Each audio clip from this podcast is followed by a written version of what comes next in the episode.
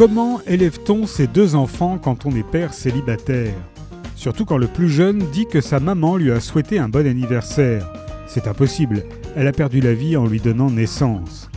Alors que l'extraordinaire surgit au moment où il s'y attend le moins, ce père va partir avec ses deux fils en quête de réponse. L'invisible existe-t-il vraiment? Laurent Esnault a commencé sa vie professionnelle comme reporter de radio. Il a fait un détour par la Nouvelle-Calédonie où il est devenu rédacteur en chef d'un hebdomadaire de presse écrite. De retour à Paris puis Marseille, il a été journaliste, rédacteur et reporter d'images principalement pour France 2 et France 3. Il a choralisé pour France 5 le documentaire École en bateau, l'enfance sabordée, prix spécial du jury au FIGRA. Il réside aujourd'hui à Bruxelles où il travaille notamment pour France 2 et RTL TVI. Il a écrit des projets de fiction en tant que scénariste, Parce qu'ils sont là est son premier roman. Parce qu'ils sont là de Laurent Esnault est paru aux éditions 6 e